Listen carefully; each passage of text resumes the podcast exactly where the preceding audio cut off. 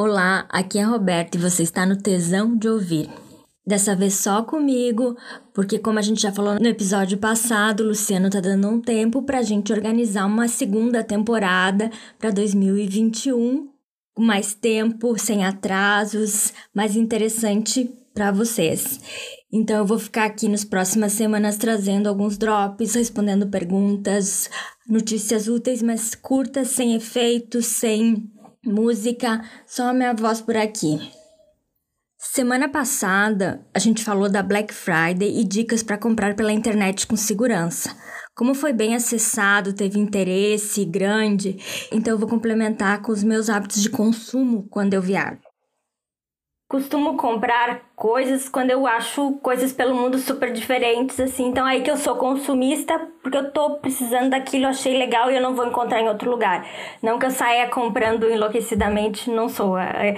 Mas tem isso de trazer o souvenir como lembrança, ou uma certa obrigação, entre aspas, de trazer presentes para família, colegas e amigos. Já faz tempo que eu não trago mais presente para ninguém, só quando eu encontro algo especial. Eu digo, isso aqui tem a cara de tal pessoa, aí eu levo, senão eu já desisti disso aí também. Antes eu até gostava de comprar coisa para casa, para enfeite, mas isso mudou desde que eu deixei de ter o meu apartamento.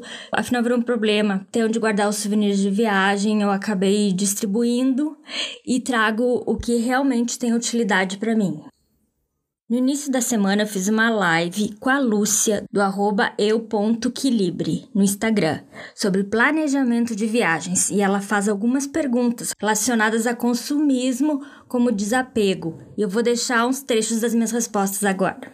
Por exemplo, eu cheguei, eu tava fazendo um mochilão de mais de um mês pela África do Sul de carro.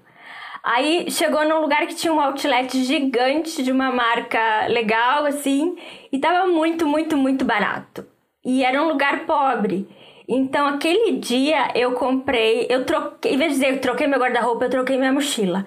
Eu comprei todas as roupas que eu precisava para continuar aquela viagem e tudo que eu tinha na mochila eu doei.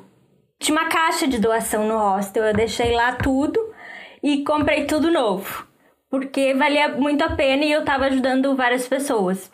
Então, assim, é, já aconteceu em outra vez de, fazer um passeio e, e, uma pessoa na, na rua pedir assim: ah, me consegue o shampoo do teu, do teu hotel, que eu não tenho shampoo. E aí eu fiquei. E eu peguei já dei um monte de roupa para aquela pessoa. Entendeu? Então depende do momento.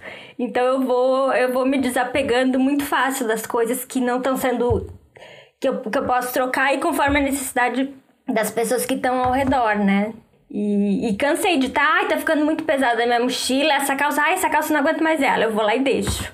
Então eu vou trocando, assim. E se eu comprei alguma coisa, provavelmente eu vou deixar outra. Quanto mais eu viajo e vejo o lado das outras pessoas, mais eu fico consciente de, de ver, né? De sair da minha bolha, do meu mundinho e vendo que existem outras necessidades. Então, vendo que existe coisas que a gente pode fazer. Eu não tô só, geralmente eu não vou pro lugar só para tirar, eu tô indo para trocar. Seja palavras, seja coisas, é pela troca. Ela também perguntou o jeito mais seguro de levar o dinheiro para viajar. É cartão. E só que tem lugares. Hoje o cartão também todo mundo usa, eu acho, né? Todo mundo tá aceitando. E agora entrou essa história de fazer coisas pela internet. Então já faz algum antes de existir esse Pix, eu já usava alguns bancos virtuais que, que tu consegue por e-mail mandar fazer um pagamento por e-mail e tal. Esse é o jeito mais seguro, que eu acho. Quanto menos tu usar, né, o dinheiro melhor. E aí se vai para lugares que não tem jeito, que vai ter, que não vai ter nem caixa eletrônico no lugar, que não, que a pessoa não aceita, conforme isolado, tem que levar um valor. Mas o mais seguro é andar com cartão, sempre. Cartão ou, ou usar esses artifícios hoje que dá para pagar por e-mail, por online, né? Era isso, obrigada pela companhia. Nas próximas semanas eu vou trazer dicas rápidas para planejar a viagem ou espero sua pergunta na página territórios.com.br/podcast ou pelo Instagram @blogterritórios. Assim eu posso responder por aqui. Não sei qual plataforma está escutando. Algumas permitem deixar estrelas e seguir e assim ser avisado dos novos episódios. Não tenho como saber quem tem feito isso, mas agradeço. Mostra que estamos no caminho certo.